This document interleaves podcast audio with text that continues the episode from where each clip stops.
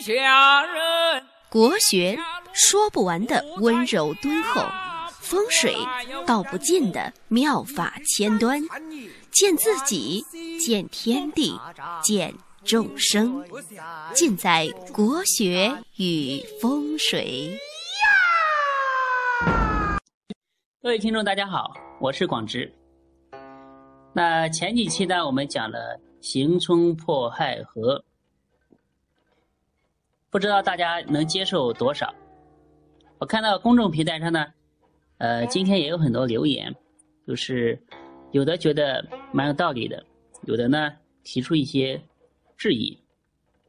那我也做了比较简单的一些回答。啊，总体来说呢，大家对这种讲解呢还是蛮认可的。那这个有意义也是非常的正常的，因为大家学这个东西呢各有各的体系。如果你觉得比较对味呢，你就继续听；如果你觉得讲的不好、乱七八糟的，你就可以不听。反正这个也没什么关系。那我们今天呢，先把这些基础知识放一放。今天呢，给大家聊一聊一个比较好玩的人。今天看到这篇文章呢，我是哈哈大笑，真的蛮有意思的。今天讲的主人公呢是清朝的雍正皇帝。雍正皇帝给大家的印象呢就是非常的严厉，在他的治下大兴文字狱，而且呢对他的臣工要求非常的清廉。那雍正皇帝呢，他其实。也是一个非常迷信的皇帝吧，他很相信周易，然后呢，对八字也颇有研究，可以说有一定的水平。他在位的时候喜欢听这些祥瑞之事，就是哪边长了一个特大的灵芝啊，哪里出现了凤凰啊，然后。在他当政的那几年呢，也有很多地方传出来这种祥瑞，估计呢也是他的成功，为了拍他的马屁，投其所好吧。那他在用人的时候呢，也有一个很大的特点，就是要参合你的生辰八字。一个人能力再强，但是命不好，我就不用你。一个人，你这个人呢，呃，能力不强，但是命很好，那我就要用你，把八字、术数作为他的一种驾驭成功、统治民心的一种手段。那想来呢，雍正皇帝也是一个非常奇葩的皇帝，可以说，在所有的五千年的那么多的皇帝当中呢。应该说，应该说他的八字水平应该是天下第一第一名，number one。大家在图书馆里呢，可以查一下雍正皇帝当政的一些奏折的来往，都可以找到他和陈宫的一些奏折，谈论八字的一些记录。那雍正皇帝在在位的时候呢，他非常信任一个武将，叫做岳钟琪。那在雍正六年的时候，在岳钟琪主持西部边疆兵务的时候呢，皇帝让他把他下面比较重要的一些将官的年甲查奏，就是说把他们的生日都给我报上来。那岳钟琪呢，就给他写了一个奏折，报了三个人的八字。第一个呢，就是提神冯允中。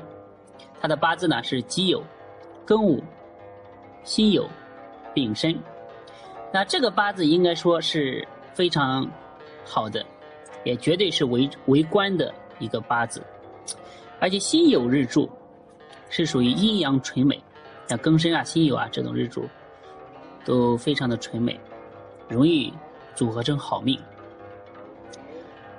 而且正官在月令得时。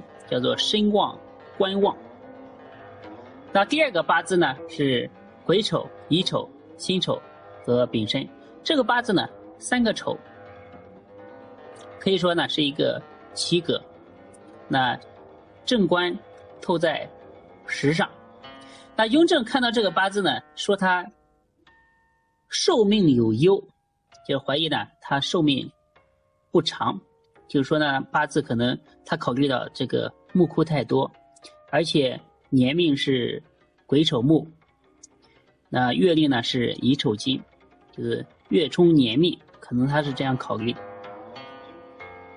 那第三个八字呢是正辰张元佐，这个八字是癸亥甲寅己卯丁卯，这个八字来说档次还是蛮高的，因为癸亥甲寅这两柱的组合就不错。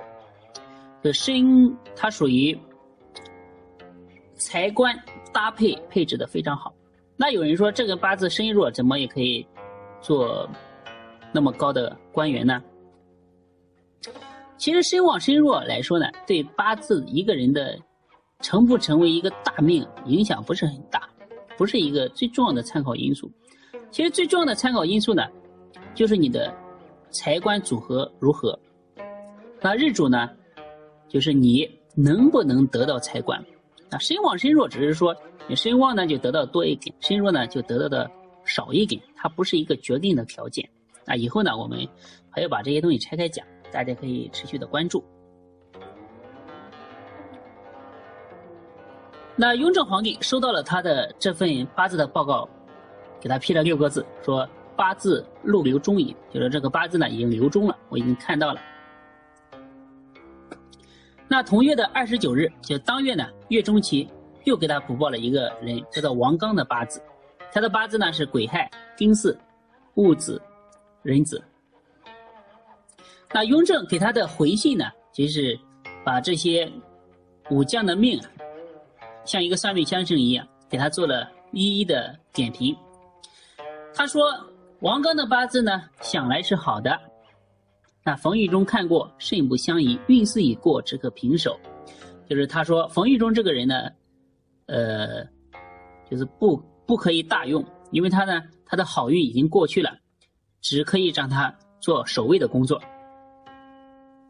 袁继英益肾不宜，恐防寿，云云。呃袁继英呢，这个人怕他的寿命不长，这是雍正的一个考虑。那张元佐呢，说他是正旺之运，诸凡邪吉。他非常看重张元佐这个人，觉得他的八字呢，呃也好，而且他的运势呢是非常当旺的，就是比较看好这个人。而参将王延瑞、游击陈璧这两个人呢，命运甚旺好，若有行动，此二人可派入。就是说，他也同时参。看好王延瑞和陈璧这两个人，说呢，如果有行动，那先派这两个人去。为什么呢？因为这两个人的命运相当好。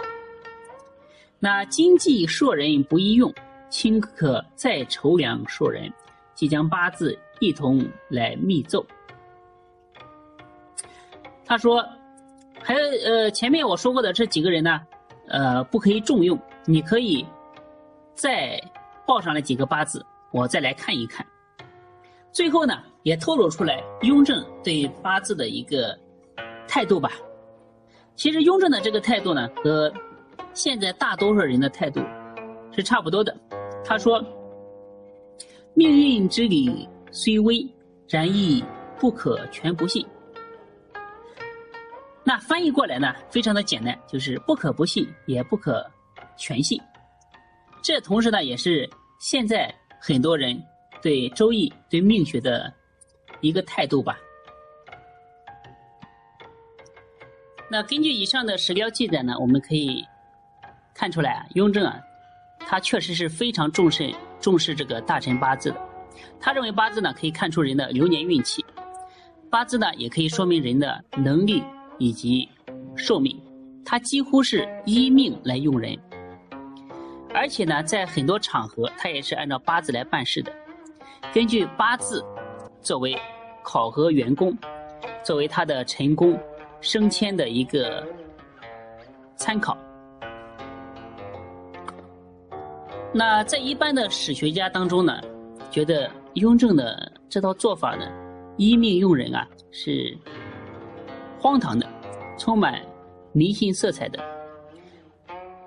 但是在我看来呢，其实雍正的这个做法，它也是一个对人的一种全面的一种考量吧。因为根据现在科学的研究啊，呃，前段时间在网易上也出来一篇文章，说科学家呢经过大量的这个数据的分析啊，就是跟踪了大概一千多个人，而且这一千多个人呢都是出生在分别出生在春夏秋冬的这些人，对他们的职业爱好进行了很。严密的一种统计吧，用现在的科学的方法，发现呢，确实生在春天、夏天、秋天和冬天的人啊，具备不同的特质，在生活当中呢，具备不同的兴趣爱好，而且在职业取向上，也有非常明显的一种倾向性。所以后来呢，他的那篇文章呢，就是说，科学表明。出生的日期确实对人有巨大的影响。那雍正呢，可以说是在这方面是非常前卫的。他运用八字和周易的理论，做到人尽其才，物尽其用。而且现在很多公司在选人用人的时候啊，嗯，也是参考八字或者是星座的。其实，在现实当中啊，为别人批八字的时候，这个通过一个人的八字对一个人的职业啊、性格啊，也可以看出来很多的端倪。那如果能通过八字对一个人进行全面的考量，比如说他是伤官生财啊、食神生财啊这种人啊，如果你让他去做销售，或者是呃做设计这方面。确实，他比其他的人更有天赋。所以，所以说呢，任何东西啊，都要用发展的眼光来看它。你不可以过早的肯定它，但是呢，也不可以过早的否定它。希望有一天呢，八字学说或者是我们的周易学说呢，能像星座一样，像塔罗牌一样，能得到很多人的喜欢，让很多人研究。关键是我们要争气啊！要让八字这些理论能像星座啊、塔罗牌啊一样，让别人喜欢，让别人看得懂，让别人听得明白。现在一个很大的问题呢，就是周易这一套理论，你在像围城一样，在里面研究它的人啊，觉得乐趣无穷，爽死了，啊，觉得这个东西太有意思了。但是对于外面的人来看这个东西呢？可以说是听几个名词，马上就晕倒了，就感觉没劲，因为他真的听不懂，太难。所以我就觉得，怎么样能够设计一套，就是一套体系吧，把八字的这个术语翻译的让现在所有的人都能听得懂，而且觉得他们好玩，愿意进来了解。现在这个办法呢，在思考当中，不知道大家谁有更好的建议？那今天呢，我们就聊到这里，下期再会。